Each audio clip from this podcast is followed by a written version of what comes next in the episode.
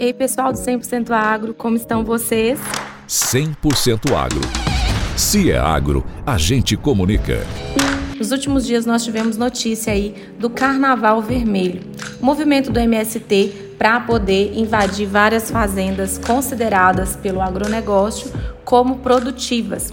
E tudo isso despertou uma série de preocupações para o setor do agronegócio que veementemente criticou esse movimento já que, inclusive, é, propriedades de empresas consideradas sustentáveis, que empregam milhares e milhares de pessoas, foram invadidas e aí agora essas empresas estão tendo que litigar judicialmente para poder é, reaver seus imóveis, já que não tivemos até o momento uma postura muito clara do governo no sentido de coibir esses atos.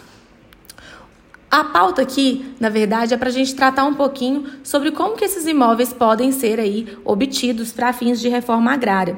Nós temos duas formas de obter um imóvel para reforma agrária, que é via desapropriação e via compra e venda. Cada um deles tem uma lei específica.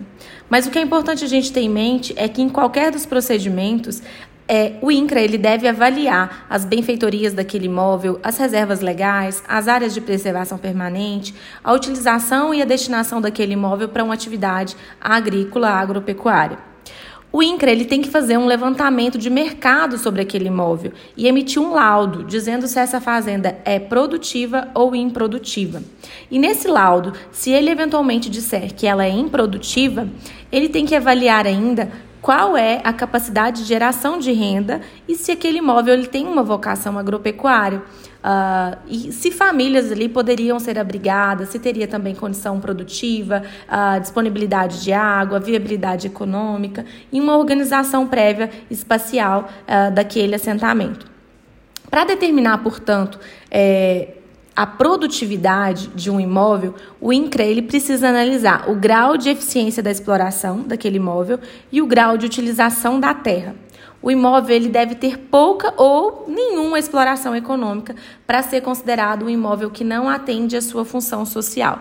E o que é essa questão de não atender à sua função social? É o que preconiza a nossa Constituição, ao dizer que né, é assegurado o direito de propriedade, mas essa propriedade ela tem que se prestar uma função social.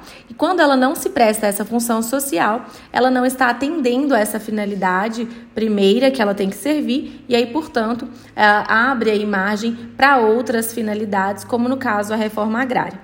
Uma crítica muito séria que eu faço aqui, utilizando as palavras do Chico Graziano, é com relação à questão da improdutividade. Será que nós temos terras improdutivas no Brasil? Chico Graziano ele traz quatro fatores que são considerados é, muito importantes aí para dizer que hoje nós dificilmente vamos encontrar uma terra improdutiva no Brasil. E quais seriam elas? O Plano Real, que veio aí modificando estabilizando um pouco mais a economia, se a gente olha nesse contexto histórico, atacando a especulação do capital fundiário.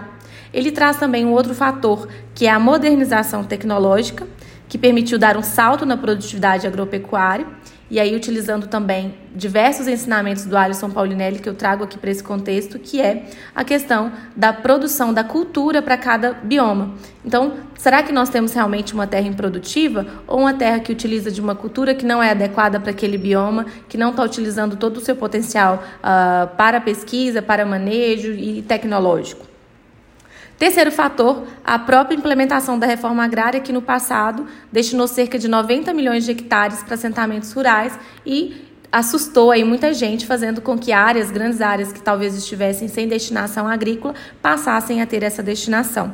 Aliado ao fato, sempre muito importante, que é a demanda global por alimentos e a responsabilidade brasileira. Isso fez com que o Brasil descobrisse também uma oportunidade e transformasse aí do viés capitalista a nossa agricultura num pujante setor econômico. Então, esses fatores nos fazem crer que dificilmente encontraremos é, áreas improdutivas no Brasil, áreas ociosas que não cumprem a sua função social. Então, é muito complicado vermos o avanço desse movimento num cenário como é o atual.